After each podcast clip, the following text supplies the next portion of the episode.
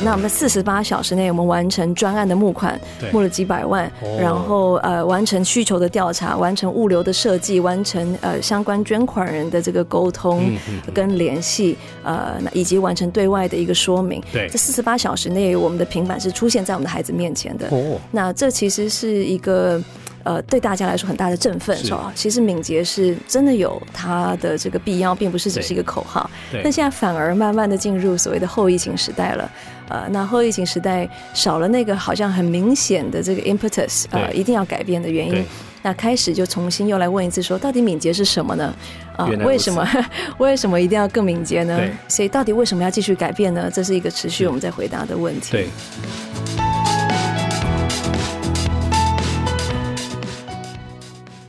一家新创，一个难题，一个框架。欢迎收听《商业周刊》新创的两难。我是 BCG 徐月婷 JT。这个专栏每次都会有我跟一位创业者或 CEO 对谈企业决策所面临的种种挑战。那这一集呢，我们很荣幸可以邀请到 Teach for Taiwan 的创办人刘安婷。那安婷跟大家打个招呼好吗？啊，各位听众朋友，大家好。好，谢谢安婷来到我们节目啊。那 Teach for Taiwan 呢？中文叫做为台湾而教啊。那我们一般都叫它 TFT 啊。那它成立也快十年了，是二零一三年成立的。然后呢，他们主要呢是在解决呢教育不平等的一个非营利组织啊。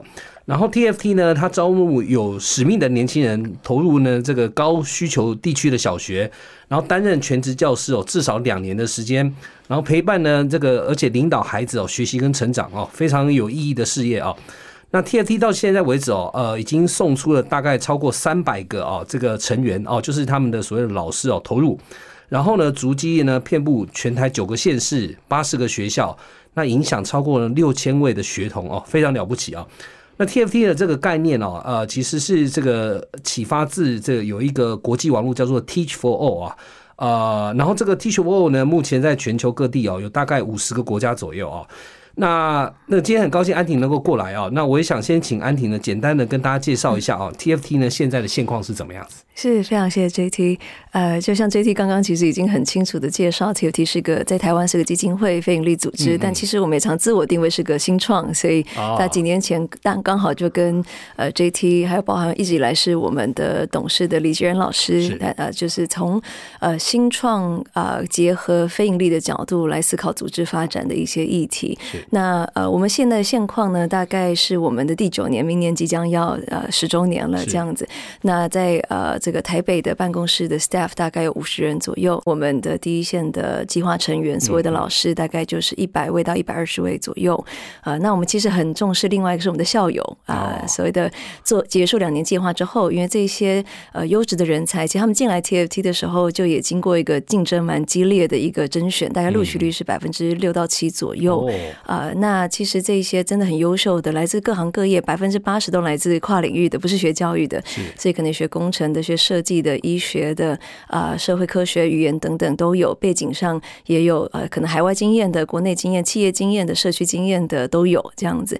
那我们很重视校友，现在他们结束两年计划之后，有些人可能回到企业里面做专业人士，有些人可能创业，有些人留在第一线啊，甚至把创新带到学校里面。那这些不同的校友两年之后。怎么样发挥影响力是我们另外一个重视的，所以现在差不多就是三百位的校友啊，说多不多，说少不少啊。那在台湾跟着教育新创的生态系在一起成长，前线就像 JT 说的，大概累积六千位孩子。我们最我们服务的是比较小的小学的孩子，最大已经到啊现在大学了，所以甚至现在有我们的学生要回来当我们的计划成员老师的都有，所以开始形成了一个循环的这个生态，这样子。是是是。谢谢谢谢安婷介绍。那个我其实第一次当然呃见到安婷的时候，我才对这个 Teach for Taiwan 跟 Teach for All 的这个 是好快，其实好多年了。对对，好多年了。那个时候是在我们台大的那堂课嘛见面的。那我那时候才知道，就是说哦，原来有挺多国际的一流年轻人才，他们其实都是呃。会选择，比方说到 Teach for All，就各个国家的 Teach for All，是去待个两年，然后呢当当老师，然后呢去有个历练，是，然后后来又跳回那个就是一流的大公司去做事情啊。是，那而且好像这两年的经验也是对你们来，对就对很多那个呃就是跨国公司来讲是一个非常有。有价值的，是是是一个一个一个经验啊。是是。那这个呢，当然就跟我们呃传统在看那些履历表，好像都一定要去什么企业啊一流企业待下来，你的这个 CV 哈，或是履历表才会越来越有价值，好像有点颠覆以前传统的概念了。没错，所以呃，真的是这个等于是呃。高端人才一个挺潮的一个 一个一个一个呃一个经历啊，跟做法哦。那最近你也提过一个叫做什么 NGO 二点零，你方不方便跟听众大家说明一下，那是什么样的概念？是是是。呃，其实这不是最近的，大概从创立前期，我就其实个人会先用 NGO 二点零来作为一个挑战自己的高期许。那这个意思是说，其实呃呃基金会的这种组织形态，或者是呃慈善组织，在台湾的社会也并不是一件很新的事情。嗯呃，其实台湾的公民社会本来就非常的活跃，是呃，所以一直是我们的资产。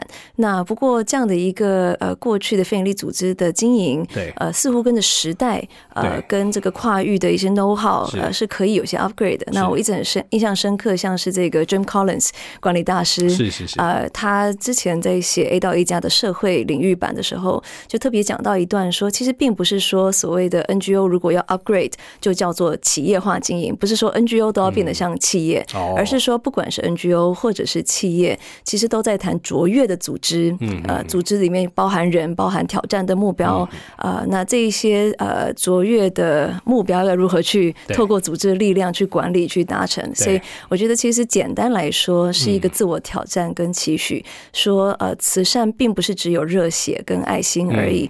呃，所谓的公益的相关的项目，其实在背后，就像彼得·杜拉克说的，二十一世纪是非营利组织的一个时代。对，那他也说非营利组织是格外需要管理的。虽然我们的目标不是金钱的报酬的目标，呃，可是我们同样是在面对一个非常需要透过好的管理才能。够去回应的一个情境，这个很有意思哦。这个因为听到这里，因为我平常服务的对象大部分都是盈利型组织嘛，是。然后最近您也听过那个潮流，就是越来越多盈利组织都认为，哎，ESG 很重要，是社会贡献很重要，是。所以感觉有点呢，这个。盈利组织有点朝着你们这边在走，你们这边好像也有一点哦，就是朝着要学一些这个盈利组织的一些好处。是，您刚提到那个管理的效率提升等等哦。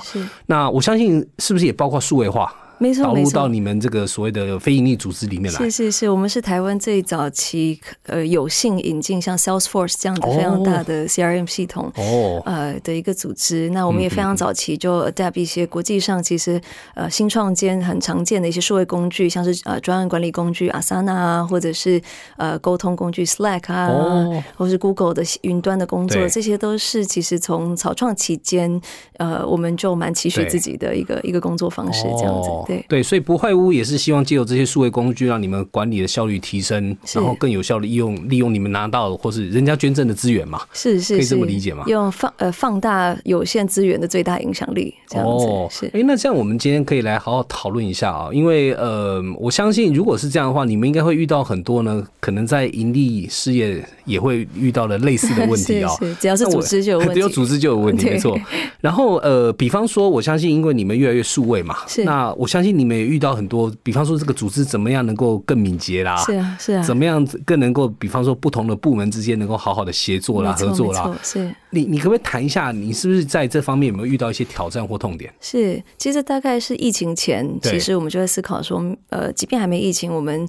呃，环境变动的速度是非常快的。是是是。呃，那呃，我们呃新创一开始的时候，by default 都是敏捷的，因为 因为我们就是速度需要很快，不然就被淘汰了嘛。对对对。呃，但是其实反而慢慢那个时候，大概是我们组织第五年、第六年的时候，呃，开始出现了比较看起来完整的组织架构。我们那时候差不多，我们的 staff 大概是四十个人，就有十一个三个部门，十一个组别，专业分工开始越来越细致。呃，那当然这个有它的原因跟脉络。可是确实也看到，呃，J T 所说的，呃，除了面对变动的时候，对，层级变得比较复杂了，呃，可能呃，光是要做一个改变啊，从小组的讨论到部门的讨论，到领导团队的讨论，在跨部门的讨论，在董事会讨论，这样一直下来，决策速度是慢的，对，呃，那可能也加上有时候出现 silo，呃，所以各个部门之间其实不一定很有有效的机制彼此理解跟沟通，呃，那各自的目标说不定出现一些矛盾，嗯。嗯，那呃，所以看起来好像。比起草创期间稳健一些，可是面对改变的能力啊，却好像是慢慢的呃，就是变得没有那么样，就是速度没那么没那么快了啊，然后心态稍微变得好像自己挑战自己的话，变得有点保守了啊，不一定那么拥抱新的挑战。对，所以就是那是我们一开始在疫情之前就希望可以去呃，从组织的设计做一些调整，所以包含说。哎，是不是？其实我们也才四五十个人的组织，不用有三个部门，是一个组别。所以其实后来，我我们做了一个决定，是把组别这个层级啊给。呃，算是也不是消失哦，就是算是合并起来。呃，有三大以专业呃做区分的部门，是。呃，但基本上都是用专案制，所以非常多不同的专案，每个专案可能会不同部门的人来组队。呃，那当然这个有啊它的好处，可是一开始的时候，原本可能在组长差不多这个阶层的伙伴也会觉得困惑，说那他的职涯发展路径，呃，那是不是就中断了呢？哦。啊，那当我们变得越来越扁平的时候，对，呃，那个未来性在哪里呢？呢？呃，公平性在哪里呢？等等等等，对，所以呃，以及就是说，其实要面对改变，特别是疫情，让这个 case 更加的明显，大家其实是认同的。是呃，那可是呃，有的时候敏捷听起来就是要跑得很快，对，那跑得越快，好像有点喘哦，就是好像一直冲一直冲，呃，并没有办法很好的找到一个比较健康的工作节奏跟平衡。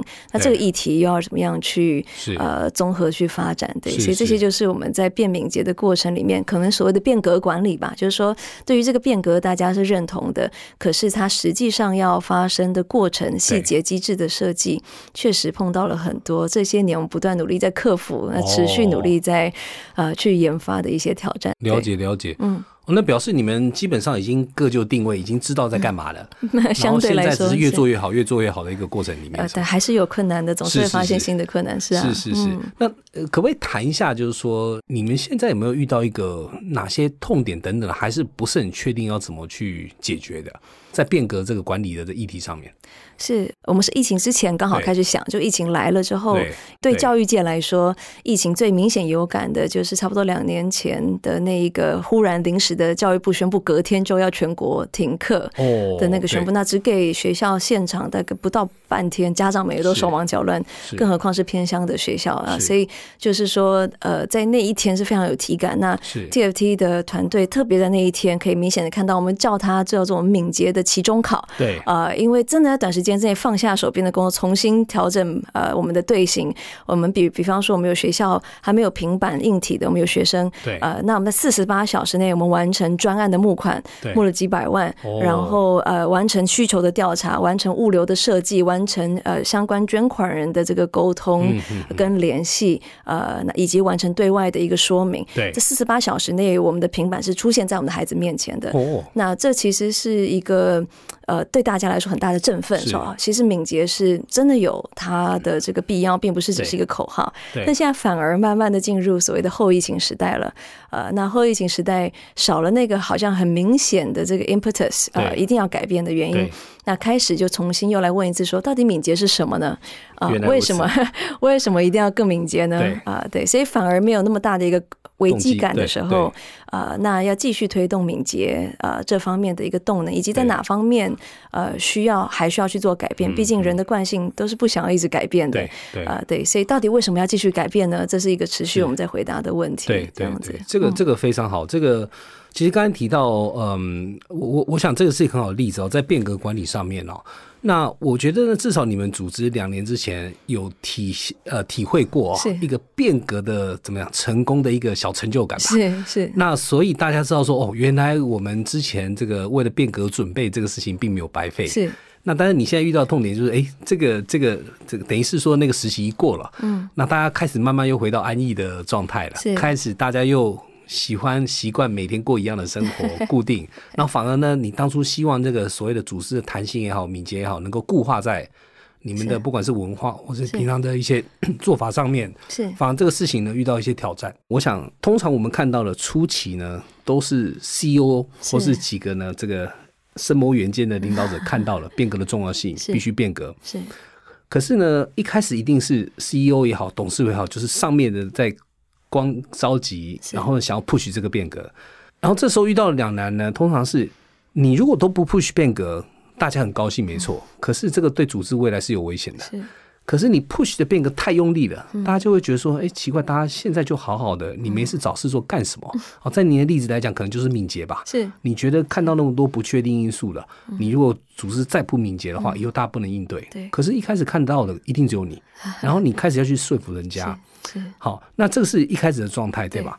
我记确实一开始的时候，我记得我就是有一份我个人的这个敏捷笔记本，我到处我感受到好像这样的需要，那我到处去读各式各样的文献啊、书籍啊、best practice，对对对啊，然后记了非常多的东西，那时不时就像是个传教士一样，呃，跟我的 leader 们跟呃可能我们的 staff 在全 staff 的 meeting 语重心长的说这个敏捷啊，多这再不敏捷，这这个危险性啊。是那一开始的反应，坦白说是呃让我挺灰心。新的啊，因为大家可能会觉得你这你怎么在唱衰大家呢？大家不是不做的很努力吗？对，你好像怎么在嫌我们做的？其实完全不一样的动机，完全没有嫌大家，只是想要去去去带动一个可行的、可能很重要的改变。那但是那时候我夹在这两个中间，怎么样？我不会众叛亲离，谈改变谈到就是反而组织都走不下去了。可是怎么样又不会因为不改变而带来更长远的一个风险跟危险？对。所以我觉得从那个这样的一个起始点到。就像 JT 说，现在有可能由由下而上，甚至有的时候是别人来告诉我说：“哎，我觉得敏捷可以怎么做？”嗯，我觉得这个大概对我来说至少三年的一个过程，呃，中间经历了非常多的一个挫败。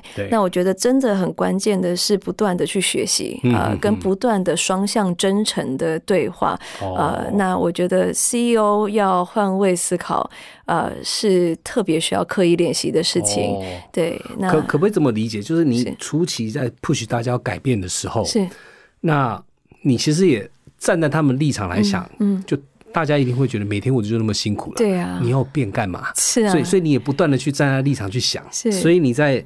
Push 他们的时候，是。你也特别能够感同身受，知道他们很很很很为难嘛，是，所以利用这种感同身受的感觉去跟他们沟通，听他们的声音，而且就是透过这些感同身受，找到大家共同有共鸣的语言。例如，我找到其中一个推动敏捷的领导者的说法是，其实敏捷不是一味的 speed，敏捷是 stability 加 speed 啊。那所以意思是说，就像一个 iPhone 好了，你的硬体总是要有它的稳稳定性，对，那这个上面的 app 可以不断的更新，所以我们要去分辨呃。大家不用担心说哦，一旦敏捷，什么东西都要快的不得了。对啊，不是制度一天两头，就三头三天两头就一直改来改，不是这样的。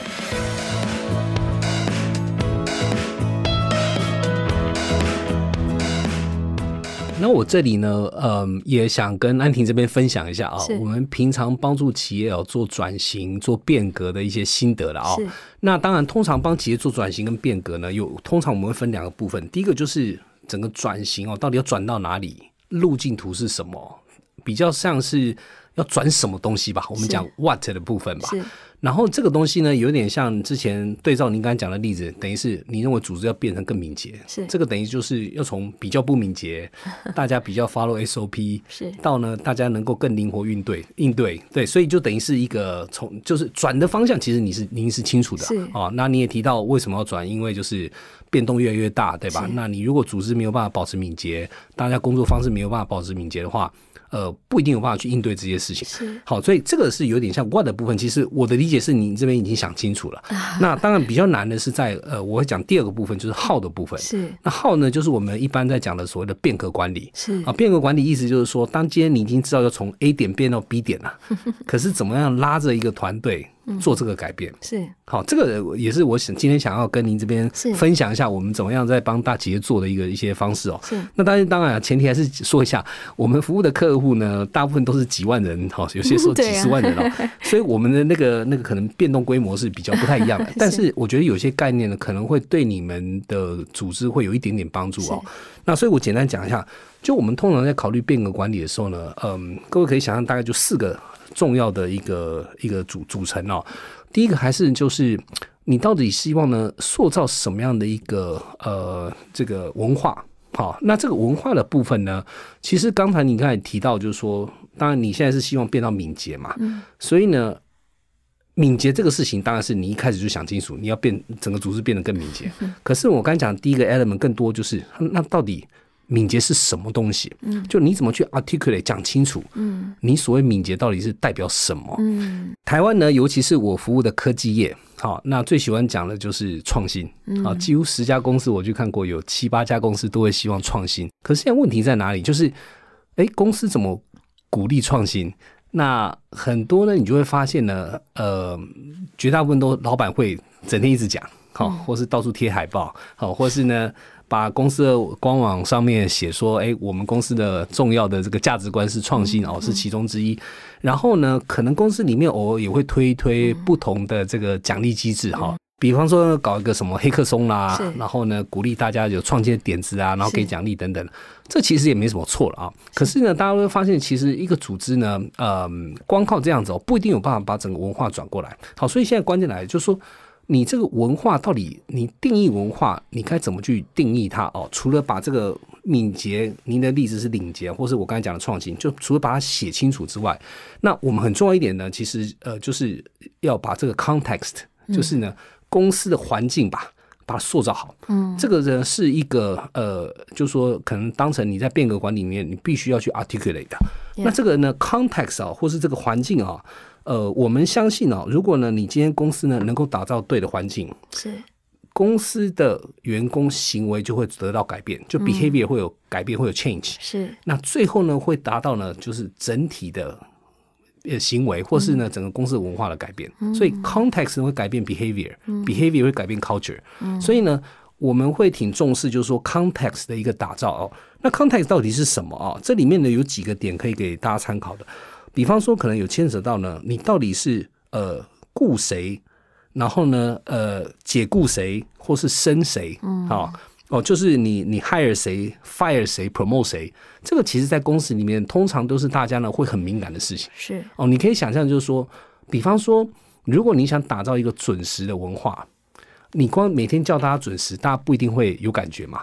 可是呢，你如果今天呢请的人就是你非常重视他曾经 他没有这个迟到的记录，或是呢你今天呢要 promote 一个人，是。前提就是他过去一年两年呢，比方说少于三次迟到，就如果呢你把那个标准是 set 在准时这两个字的话，你就会发现大家的行为开始会改变，因为很简单嘛，因为我要升官嘛，是。对吧？或者是我今天如果不 behave，我不守时的话，我就可能会被请走嘛，所以。这个呢是一个哦，我们觉得可以考虑的维度。然后呢，还有一个当然就定目标了，或者我们喜欢讲定定 KPI 啦。好，在刚才呃，不管是创新的例子也好了，或是守时例子也好，或是这个敏捷的例子也好，怎么把把这个 KPI 反映到大家呢部门或者甚至个人身上，这个很重要。要。那还有一个有趣就是呢，到底在关键的会议上面到底谈什么事情？哦，这个呢其实就很多人可能会忽略它的重要性啊。那你可以想象，就是说。有很多呢，企业的 CEO，比方说他就是觉得创新很重要，哈，那个我我现在又带回创新的例子，结果呢，每次在重要的会议，这重要会议有可能是我们所谓的季度的这个 review 嘛，QBR 嘛，或是有可能在董事会，或是有可能在平常管理会议里面，从来没讲过创新，从来都是定说你为什么花这个钱，你的钱为什么给我乱花，你钱为什么没办法跟我多赚一点，他都只讨论这个，但是从来不讨论创新，创新都是在一些比较。那个私底下常常在讲，那这样的话，其实大家就不会有一个很强的感觉，就是说，哦，原来你是真的 care 创新，嗯，好，大家会觉得你创新就是说说的，好，所以呢，在那个 key meeting 里面，到底大部分都在讲什么？这个事情呢，其实也是呢，会会 context 的一部分。是，还有呢，一个挺有趣的东西，就是到底我们要塑造什么样的英雄啊？那英雄当然英文讲 hero 嘛，或是我们有些时候说 role model，那意思就是说你平常表扬啊。你是表扬谁，对吧？那你如果呢，今天嘴巴说要创新，但是 always 表扬就是那个钱赚最多的，那钱赚最多不一定创新哦。很多公司钱赚最多，有可能是那个他因为就是在核心事业嘛，那核心事业就是公司本来起家的事业，本来呢，你说真的，你只要不犯错，哦，就可以赚很多钱，是，甚至不犯错，绝对是比那个什么创新来的重要。那这样子的话，人家会看到哦，老板表扬的。不是创新的人嘛？老板一直在表扬钱赚最多的嘛？那还叫我们去创新？谁要听你的？所以就会也会有这种不一致的情况。然后呢，还有一个就是呢，你到底呢平常去资助哦什么样的一个专案？哦，那一样的例子哈，如果你平常呢这个真正投钱的都是呢扩厂啊那些赚钱的，然后你叫他叫他创新，好，或是呢呃反反过来看就是说，哎，你如果公司呢投资啊，随便举例一百亿，好，每一年投资一百亿，这一百亿里面有九十九亿。是在这个这个所谓的既有事业的扩产，然后呢，而不是在创新事业上面。然后你叫大家呢说创新是最重要的，这个当然呢也会大家会觉得你其实是说说的，不是真的要做。嗯，好，那剩下就是什么激励机制啊，就是你怎么发奖金等等的啦，或是呢还有一个有趣的事情，就是对这个意外事件的反应。好，那这个意外事件的意思呢，可能会反映在就是说，哎，比方说今天呢。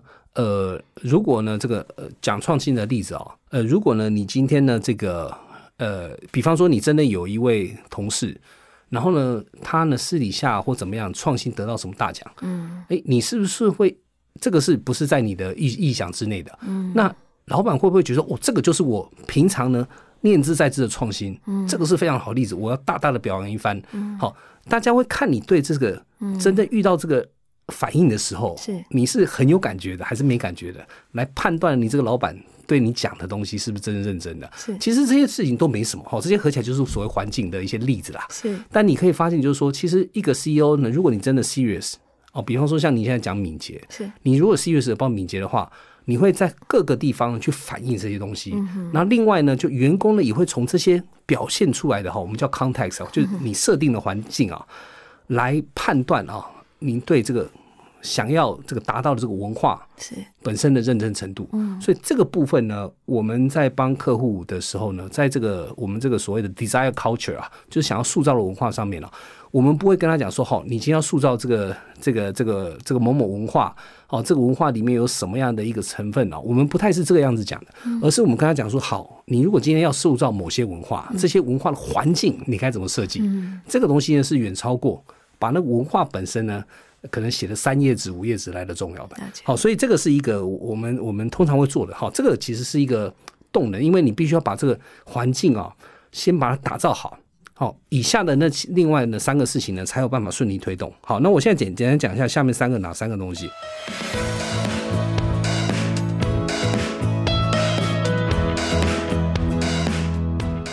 一个呢，是我们叫领导者赋能，嗯，好，那你可以想象，就是说，当你今天呢有一个环境 set up 好之后，领导者本身哦，你怎么样呢？赋给他呃充这个足够的不管是资源或能力，好，这个事情会非常重要。好，那我随便举个例子，比方说你赋能的一个部分呢，我们常用的一个方式，呃，或者你刚才其实有提到，哦，英文叫 case for change，就是说呢，你呢到底有没有呢创造充足的理由？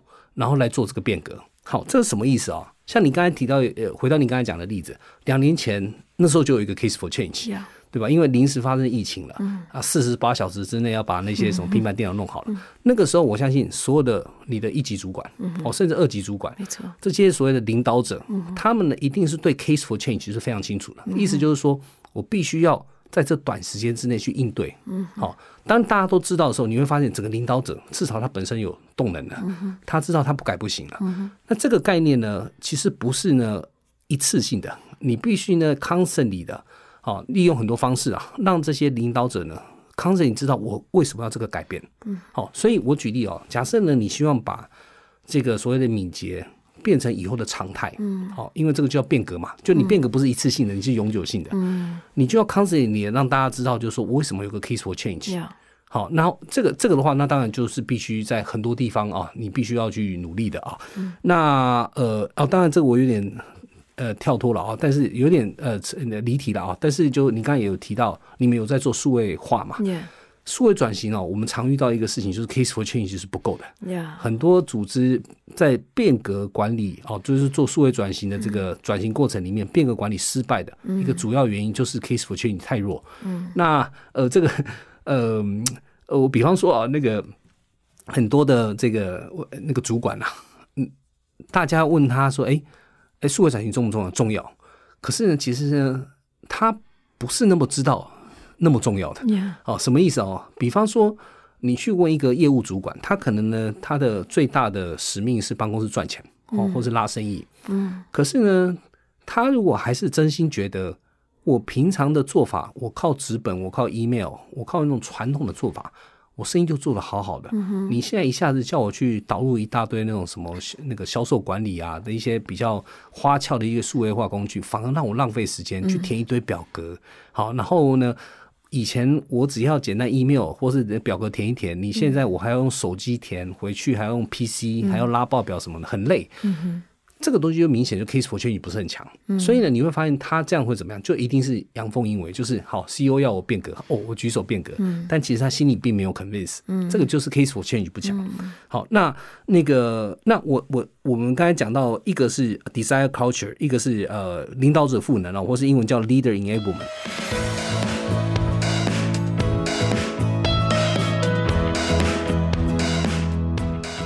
我现在讲第三个啊，第三个就是员工参与。嗯，那员工参与呢，当然也很重要哈，因为你不能只有领导，领导者一头热嘛。嗯，你必须呢要渗透到整个员工里面，要让员工充分参与。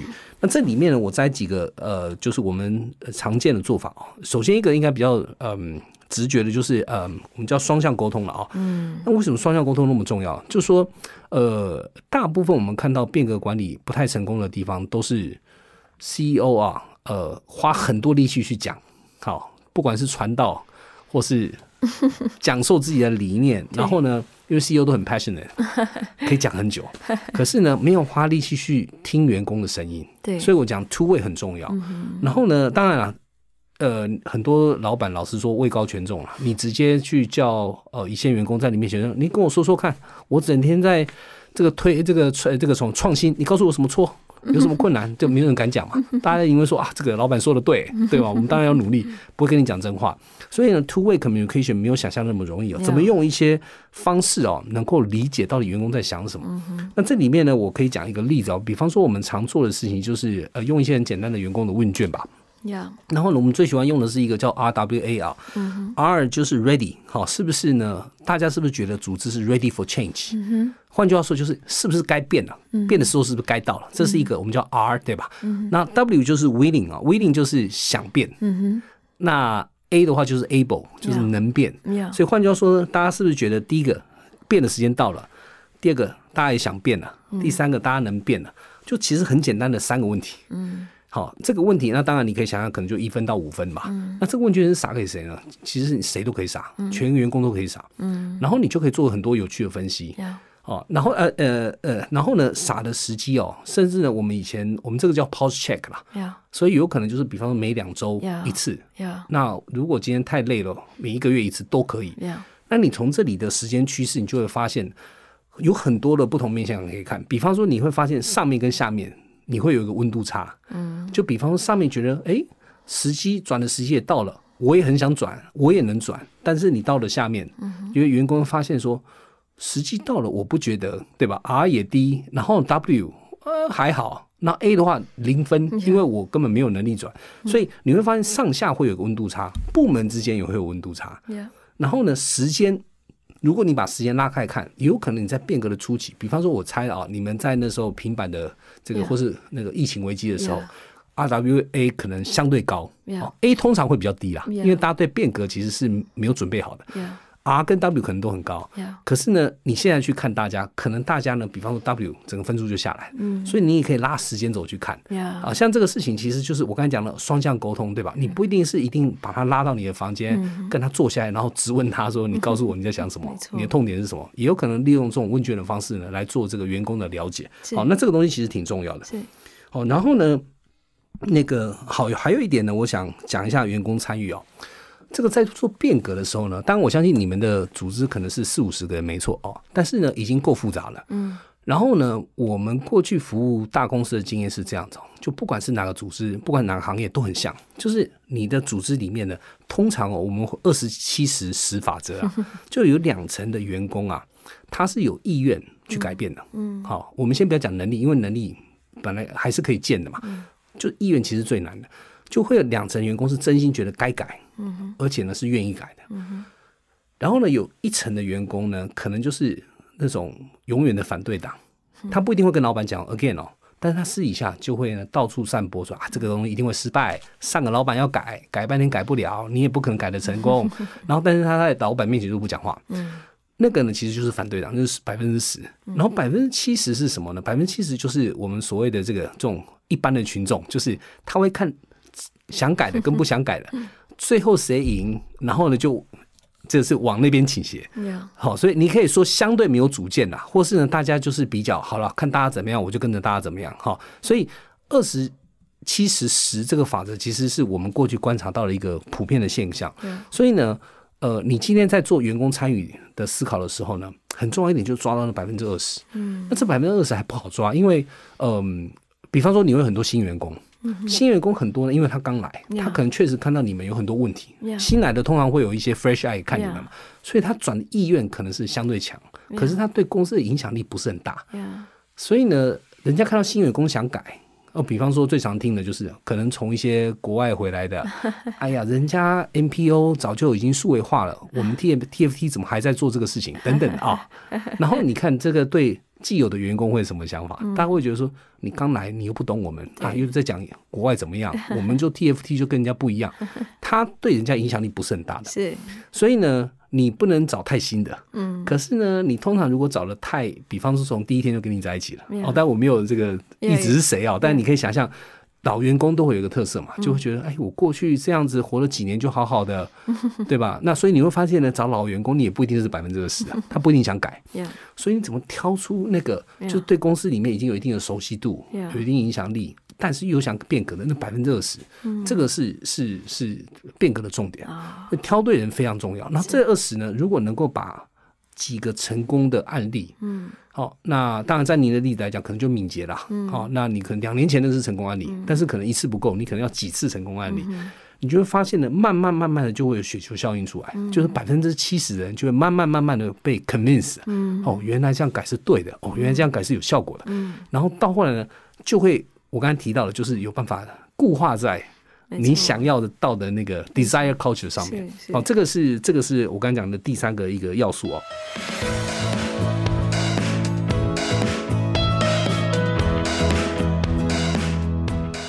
那最后一个要素呢？这个呢，可能我觉得大组织特别有用，对你们我不知道会不会有帮助哦。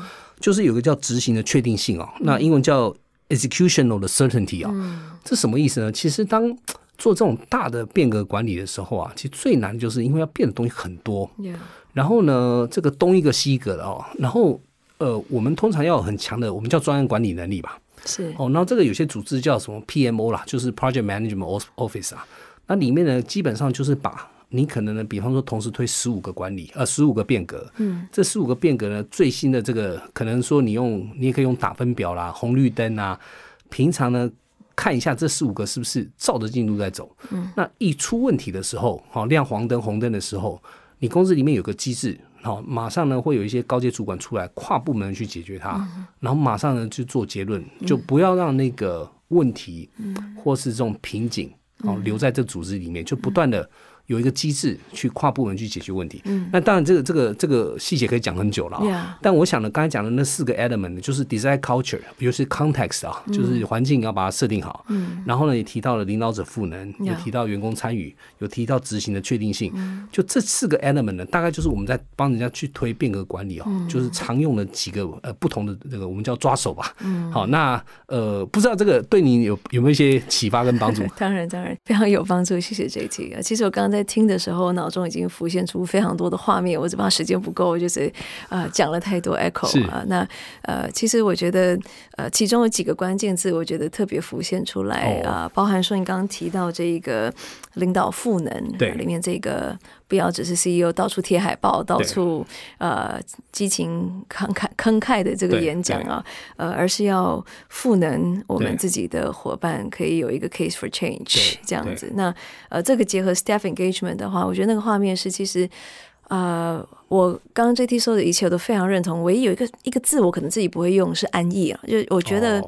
呃，在 NGO 或许有个好处，呃，这个在我们的 survey 里面有看出，Teach for All 刚好好像是跟全球的 BCG 有开发一个敏捷相关的量表，我们定期会做 pulse check。是。那在里面发现，其实我们要是有一些成果，其实，在变革管里面特别强的就是这个 case for change。对。因为即便没有疫情，呃，其实我们的愿景是非常 aligned 的，我们是一个高度 value driven、purpose driven 的 organization。所以，其实我呃最近这一年看，如果任何 TFT 敏捷的成功作为，反倒都不是我去倡议的。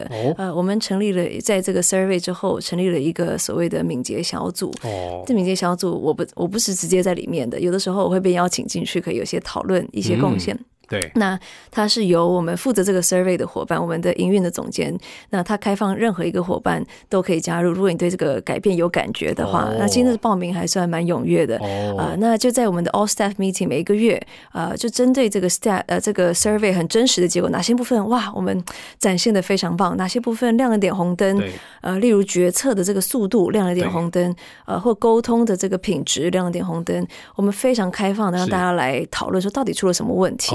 呃，不会担心 CEO 玻璃心，就像您说的 two way communication，大家很真实的把看见的东西讲出来。所以虽然上位一直有愿景作为一个 driving force case for change，我们我们叫做 urgent patience，对，因为我们改变是 urgent 的，但是当然有些改变不是一触可及，urgent patience。是。那可是落到每一天的话啊，原来这些痛点其实透过改变有可能是可以解决的。所以透过这个敏捷小组这样的一个 survey，很具体的去带动双向的一个沟通跟。动能，所以其实我们呃又。很好笑，我觉得很有趣了，就是用敏捷的方式来推动敏捷，就是说我们敏捷，哎，如果比方说决策，我们有一个新的想法，我们实验一个月看看吧。我们实验一个月这样做法，大家有没有感？对啊，有没有这个解决一些痛点？是啊，那大家有这个 small win 之后，我们再扩大来办理等等。对，所以用敏捷的方式来推动这个变革，那慢慢的我发现都是我跟大家在旁边去做学习啊，所以我觉得这是第一个关键字，可能是这个赋能或者是动能双向沟通的部分，是我很有感觉的。是是是。第二个我呃。听到的关键字是一开始说的这个一致吧，就是说我不能够，我们不能够只是说敏捷很重要，敏捷很重要啊。可是我们的制度面、我们的机制面，对呃是不 align 的。所以举例来说，像后来从两三年前，对，我们开始谈敏捷之后，其实我们花最多时间做的基础工程是关于，比方说我们的绩效制度，对，怎么样 align 啊这样的价值，或者是我们的组织架构。对，以前举例来说，我们的组织架构就是因为有三个部门、十一个组，所以其实要升迁呃是很线性的。对啊，那所以这样其实会 reward，就是说你就是好好的把你自己个别的小专业给做好的伙伴，他最快可以去垂直升迁。是。那可是如果我们现在想奖励很多横向发展的这样的伙伴，我们的组织架构跟发展路径都需要去改变。没错。否则其实反而会惩罚到啊一些一些其实很敏捷的啊的伙伴。对。所以要改组织架构，要改这个升迁的路径。对。啊，那可能甚至小至呃，我们每一天 office 的 setting 啊，像我们那时候刚刚好要搬新的办公室。对。一开始讨论的时候，传统的这个呃室内设计师，他就提议说啊，那一般的办公室呢，可能这个部门做这个角落啊，那个部门做那个角落，我们各个部门就分开做。那我们那个时候自我挑战说。有没有可能我们不用部门对来分我们的座位啊？所以我们甚至有一个区就叫敏捷区。是这个敏捷区，顾名思义，所有家具都是可以依照那个时候的 purpose 做改变的。了解。我们想这个敏捷从每一天的体感来做，所以其实现在大家还蛮喜欢这个敏捷区的。呃，有机会来的话，有的时候摆的像咖啡厅一样，对啊，有的时候摆的像是长会议室一样，有的时候家具都推开当瑜伽教室或看电影也都可以啊。对，所以就是其实敏捷从日常的小细节开始，对啊，那从小细节到大的制度。怎么样一致的去呈现这个价值？是，我觉得确实是我学到的一个课题，不是喊了口号之后就会自然发生的事情。这样子，对我我觉得这个非常好。你刚才提到就是说你们有一个这个小组啊，定期开会，然后是呃，看你是被邀请，但是你不一定要参加。是是。那我觉得这个就代表其实呃，变革这个事情或者敏捷这个事情吧，是啊，在你们组织里面已经开始内化了嘛。是。然后而且是有点自下而上，大家会主动想参与的。是。那你刚才也提到那个 office setting，对，这个其实 exactly 就是其中环境一个很重要的。是是。那个像你刚才讲那个什么摆设什么，或是那个组别或是部门要不要坐一起，这个完全就是 spot on，就是说确实就是。我们在考虑这个文化改变的时候，非常重要的地方哦。是。那当然，就我我觉得呢，因为敏捷这个东西哦，本来就呃不是一个呃会哪一天你做完的事情，是不断有这个精进空间。嗯。我相信你们现在也在摸索，就是说，哎，比方说这个到后来职涯这个事情，怎么样才是更顺，或是怎么样打分更公平？毕竟去你们公司的大家都是挺厉害的、优秀的年轻人嘛。没有没有。那说真的，大家也不会很舒服。如果到后来你的这个不管是呃，评价制度啦，升迁制度啦，如果因为这种敏捷，然后让那个制度变成很敏捷，对，很敏捷意思就是可能今年长这个样，明年又长那个样子，没错，没错，这个到后来大家会不服的，是，所以你一定到后来要调到一个是适合 TFT 的一个形态嘛，对吧？是，对，所以呃，对我知道这个今天聊了很多了哦，也再次谢谢安婷啊来到我们节目上来哦。那我想呢，这个今天谈到这个变革的呃呃变革管理哦，我我今天也学习到不少，就是说哦，原来 NPO。也会跟很多的这种盈利组织其实一样的，就因为你也遇到。不确定东西，嗯，你也你也必须要很快速的变呃快速的这个适应，对吧？就是敏捷。是。那在这个过程里面，你做了大量变革管理，是。然后遇到了很多也是人的问题，是部门的问题等等的这些东西，其实都跟呃营利组织上面有很多呃类似的地方。呃，所以又回到我我今天一开始讲的，就是说，哎，确实挺有意思，就是 没有想到很多呢，盈利组织慢慢的呢这个 导入，就是也有点跟你们学习吧，把这个对社会贡献也弄进来。那你们这里呢也开始发现，哎，也更要。数位化了更要敏捷的，好，所以我觉得这个很有意思。因为其实我是最后插一句，其实彼得·杜拉克是。好好几十年前写这个使命与领导的时候，就已经预测说未来的企业可能要向非盈利组织来学习管理。呃，那我觉得他是很有远见的，倒不是说我自己自我感觉太良好，说非盈利组织一定多么了不起，是，而是说我觉得确实非盈利组织可能就是因为没有那个可能明确可以衡量的金钱上面的这个唯一成功指标，所以他必须要回答可能更困难、更核心的 why 的问题，然后制度的落实，其实我们并没有办法用金钱去呃作为。竞争力吸引人才，那我们用如何的方式才能够去管理跟支持人才呢？所以我觉得面对问题是类似的，可能某些情境更困难一些。那假设做出了一些还不错的做法，这个相互学习是我很期待可以发生的。这样子，谢谢。那。那个你们快十年了嘛，影响了六千个学生嘛，希望呢未来十年你们可以从六千到六万个。谢谢谢谢是。那这这那个十年后如果还有机会的话，我们再好好聊一聊 你第二个阶段的这个变革管理。十年了。当然当然，of course。谢谢。好，今天谢谢安婷来我们节目啊，谢谢谢谢。好，谢谢，好，谢谢各位听众，下次见。谢谢，拜拜。